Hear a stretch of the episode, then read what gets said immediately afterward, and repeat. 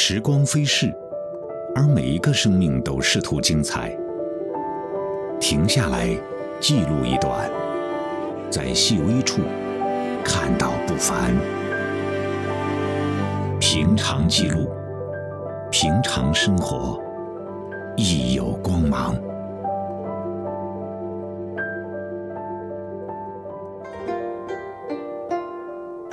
鸿雁传书，渔船尺素，而风则寄花信。花开之前，总有风来提前报信。小寒到谷雨，共八节气，二十四候，每一候都有应时而放的花朵。二十四番花信封，二十四种代表花卉。风有信，花不误，这是花开与时令的相呼应。更是古人睿智文雅的时间观。欢迎收听《二十四番花信封》系列节目。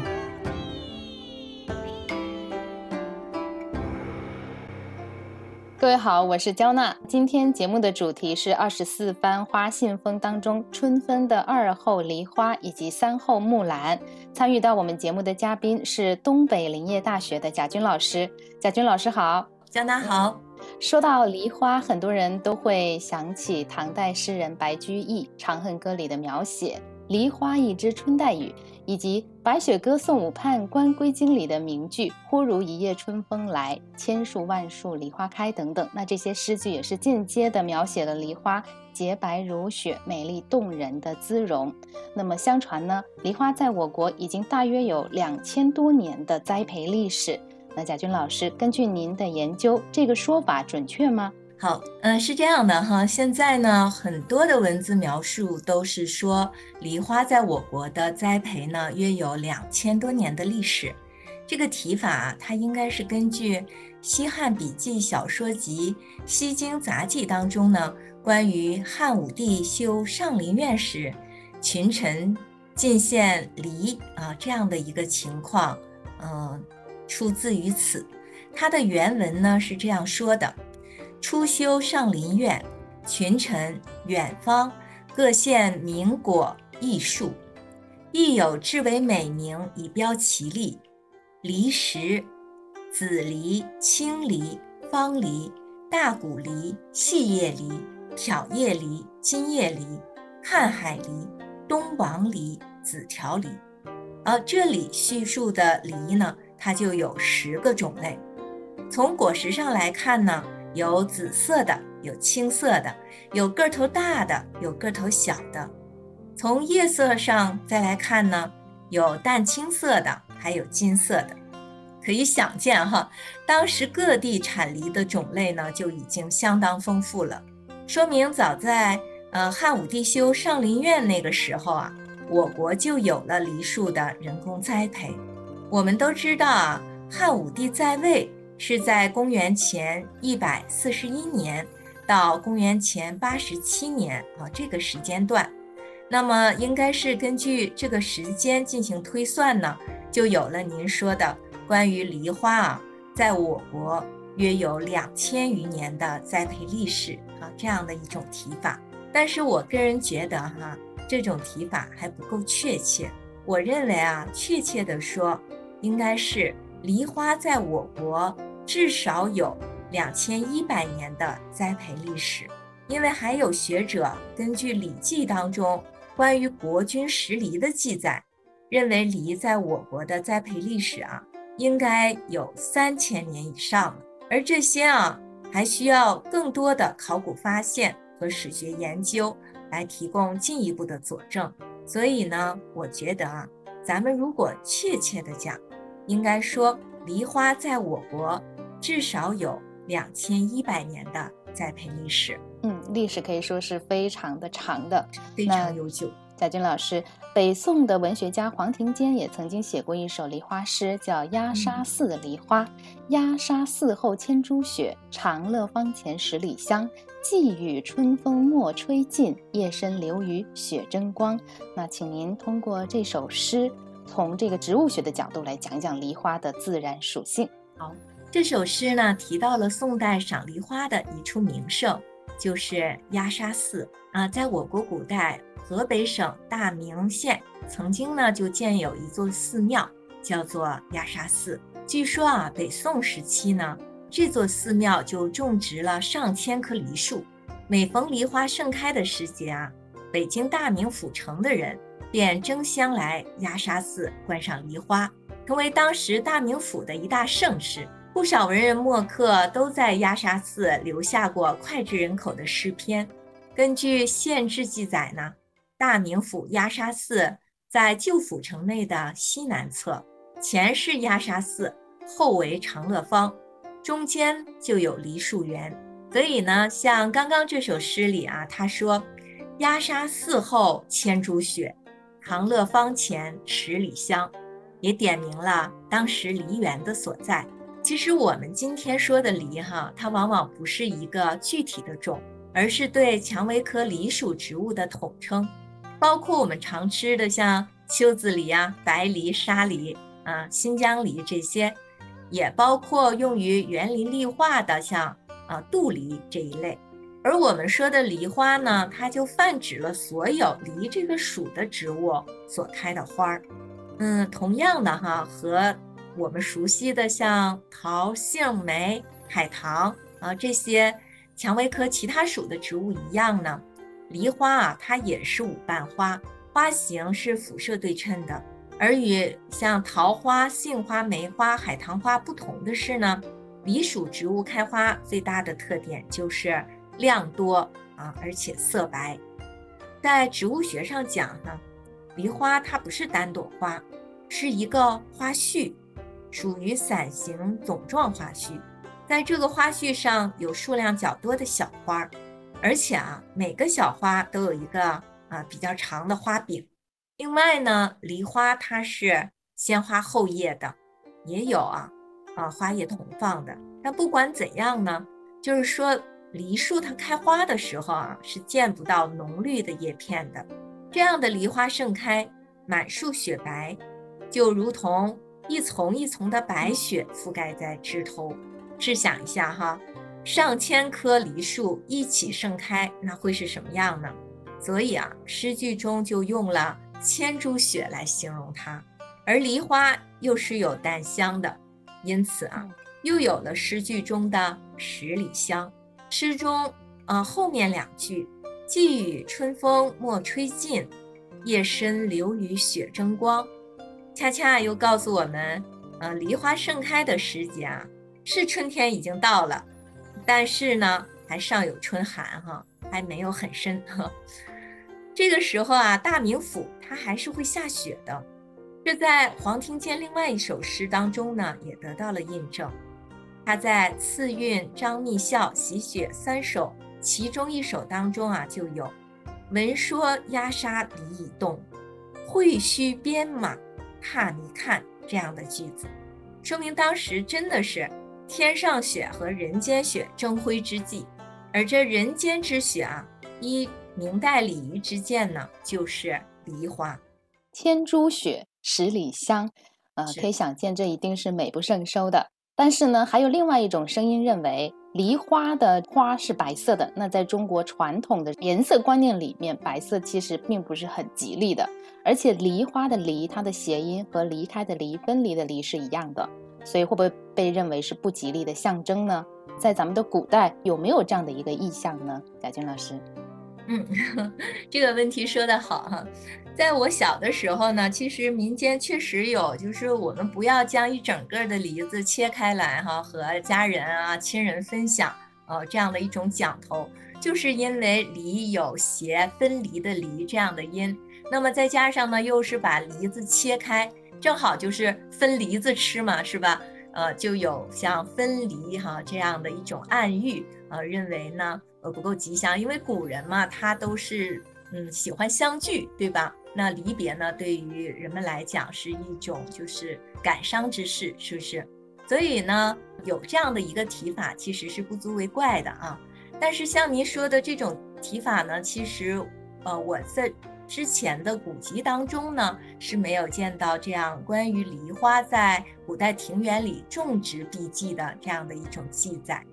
相反呢，就我所知道的是，我国古人啊是很喜欢梨花的，而欣赏它的点哈，恰恰就是它的洁白清雅，有像玉作精神，雪作肤这样的美誉，也有像天上嫦娥人未识，料应清雅似梨花这样的人物比照。至于描写庭院梨花的诗句呢，也不在少数。早在这个南朝时期啊，文学家王戎便有咏夜晚上庭院梨花的诗句：“丹阶没细草，汲水见疏平。芳春照流雪，深溪映繁星。”五代词人毛希震有：“梨花满院飘香雪，高楼夜静风筝夜。”那到了宋代啊，这样的吟咏就更加多了起来。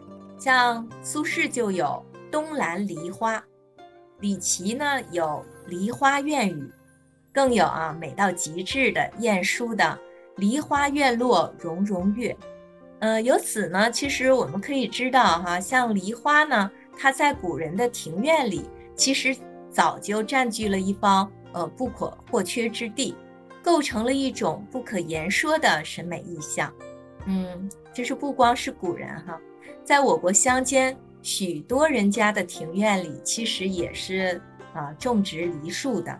八十年代呢，有一首非常好听的歌曲哈，我不知道您听没听过啊，叫做《梨花又开放》。歌中呢便唱到，说妈妈坐在梨树下，纺车嗡嗡响。我爬上梨树枝，闻那梨花香。嗯，这就说明哈，梨花在我国民间哈，嗯，似乎也没有像您刚刚提到的那样的一种问题。嗯，它恰恰呢，代表了一种乡情。因此呢，我觉得哈，像梨花这么好的观赏树种，呃，它是应该成为我们现代园林中的一种主景，被我们广泛接纳的。那像您刚才提到的那首《梨花又开放》，啊，确实是一首思乡情浓的曲子，非常感人。那也描写了这个梨花的啊一些故事。梨花盛开正好是在春天。南宋的吴为信在《苏堤清明集市》里面也写到：“梨花风起正清明，游子寻春半出城”，反映了清明时节人们郊游踏青的乐趣。那据说古时候呢，每逢梨花盛开的这个春天的时节，古人都喜欢在花荫底下欢聚，雅称为梨花喜妆。那请您为我们讲讲这个典故。这只是一个很风雅的典故啊，像清代在《郎亭集》编纂的呃《盛野编》时啊，他就将它呢收进了《韵事》这一卷当中。《盛饮编》啊是一部关于历代酒文化的杂录。为梨花洗妆，在唐代冯至的《云仙杂记》当中呢，就有了这样的记载：说洛阳梨花时，人多携酒齐下，曰为梨花洗妆。可见在花繁香盛的梨树下畅饮啊，是当时的一种风雅时尚。后来元代王运也有诗记述这一雅趣，名为呢，呃，清明后一日雨中。招林、寒、李三君子小酌，且为梨花洗妆。像北宋李献民编撰的《云斋广录》和明代陈师教的《花里活》里呢，还都记载了唐代有一个叫侯牧的人赋梨花诗的趣事。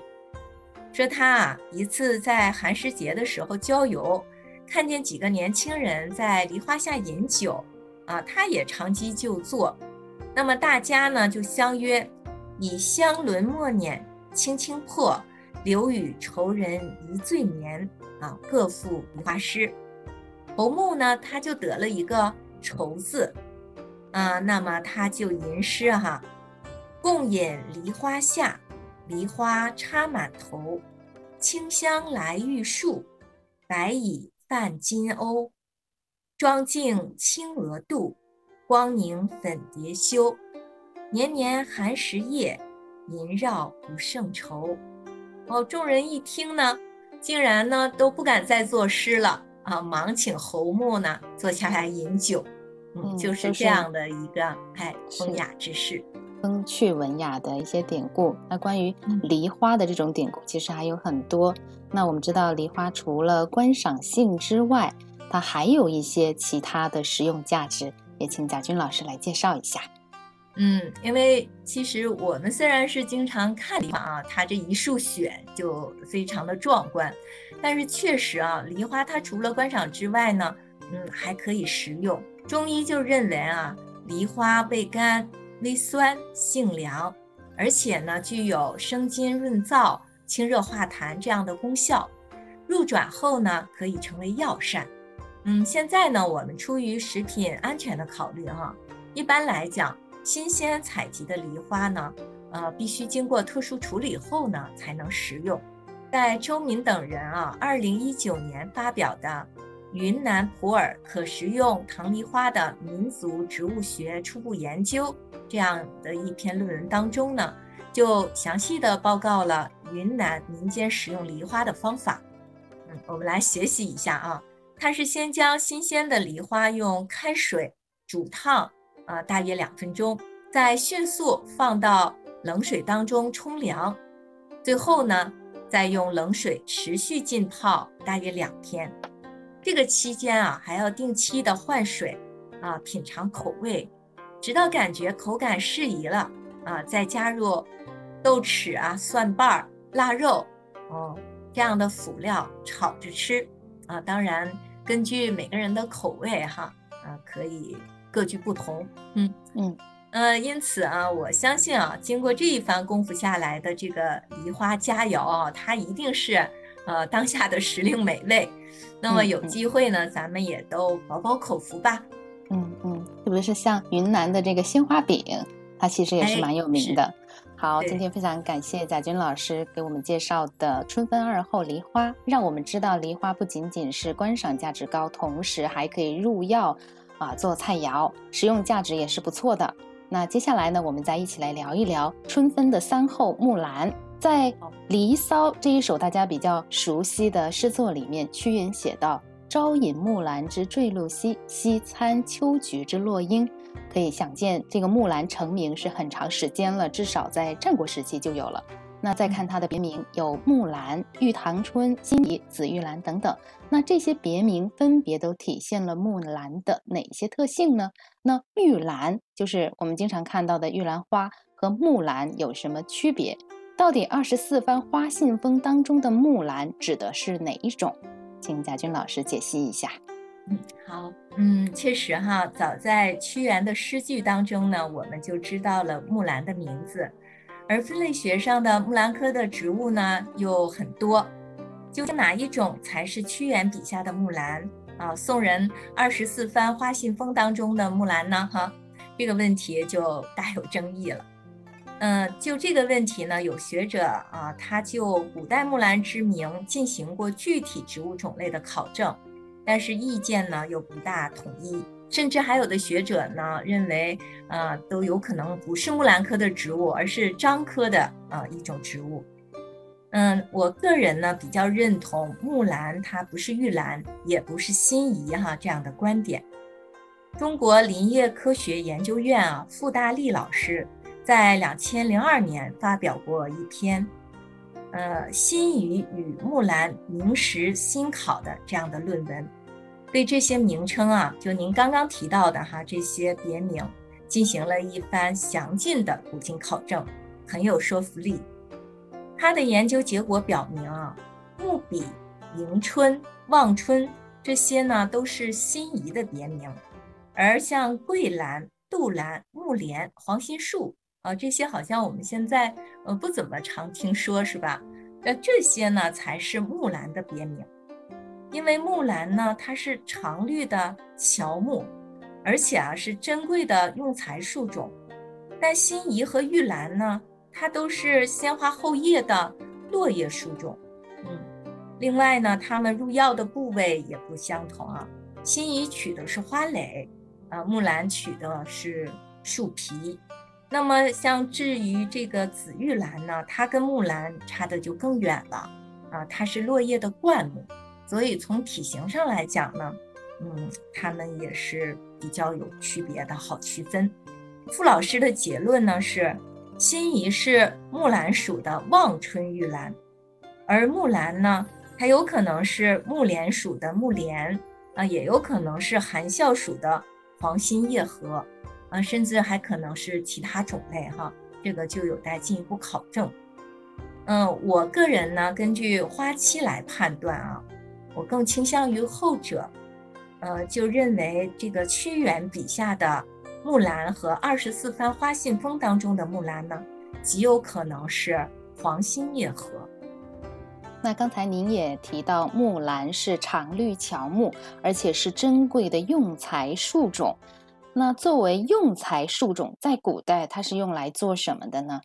嗯，正如您说的哈，就是木兰，它是高大挺拔的乔木，那它的主干呢粗大通直，木材纹理细致，而且它还有芳香，是上等的建筑材料，所以在我国古代呢，它就是极佳的栋梁之材。嗯，据这个《三辅黄图》记载哈，说阿房宫前殿就是用木兰来造的梁。那《数艺记》当中呢，还记录了吴王阖闾种植木兰建造宫殿，呃，鲁班用木兰来建造船这样的事情。这也就是我们后世诗词当中常见到的木兰舟的原型啊。就当时说鲁班用这个木兰来刻造乘船，啊，是这样的一种提法。在白居易所写的《细题木兰花》当中，他就提到。怪得独绕脂粉态，木兰曾作女郎来，也就是木兰花和花木兰名称上的一个连结，在他的这一首诗当中有了体现。那么，请您来聊一聊这方面的内容，就是花木兰，它让木兰有了什么独特的寓意呢？嗯，确实，因为，呃，这两个称谓就是从名字上来讲，它书写都是一样的，是吧？呃，像木兰花、花木兰，对吧？我们往往提到其中之一，就会想到另外一个。那在这个呃北朝乐府民歌《木兰诗》这儿开始呢，木兰花其实与花木兰就结下了不解之缘。无论是在名称啊，还是在这个品格形象上，他们两者呢都是彼此呼应的，形成了紧密的这种呃相连的意象类群。作为植物的木兰呢，在屈原笔下，它是呃良材佳木哈。正如刚刚讲到的，在我国古代呢，木兰它也确实是具有作为栋梁之材这样的实际应用。那么再看作为人物的花木兰，它是怎样的呢？呃，她是替父从军、深明大义的女英雄，那么是我们国家民族的栋梁。所以二者者啊，在形象上十分契合，啊，相得益彰。那这样呢，又进一步加深了木兰花它的英雄气概和勇敢刚毅的女郎花这样的特质。可以说哈，这一点在我们中国浩渺的花文化当中啊，它是一个非常特殊的存在。毕竟像花木兰这样的巾帼英雄啊。他的非凡传奇，在我国漫长的封建社会当中呢，是一个极其罕见的典型。而这呢，恰恰就成就了木兰花，在气象万千的啊花花世界当中独具风采，个性鲜明。好的，谢谢贾军老师的解析，让我们感受到木兰花勇敢无畏、优雅大方的独特品质。都说女人如花，希望我们都能像木兰一样。不仅拥有美好的外貌，同时拥有一颗坚强刚毅、百折不挠的心。好的，今天的节目到这里也就结束了。我是焦娜，下期节目再会。忘不了故乡年年梨花放，染白了山岗我的小村庄，妈妈坐在。树下放着梦想，我攀上梨树枝，闻那梨花香，遥遥。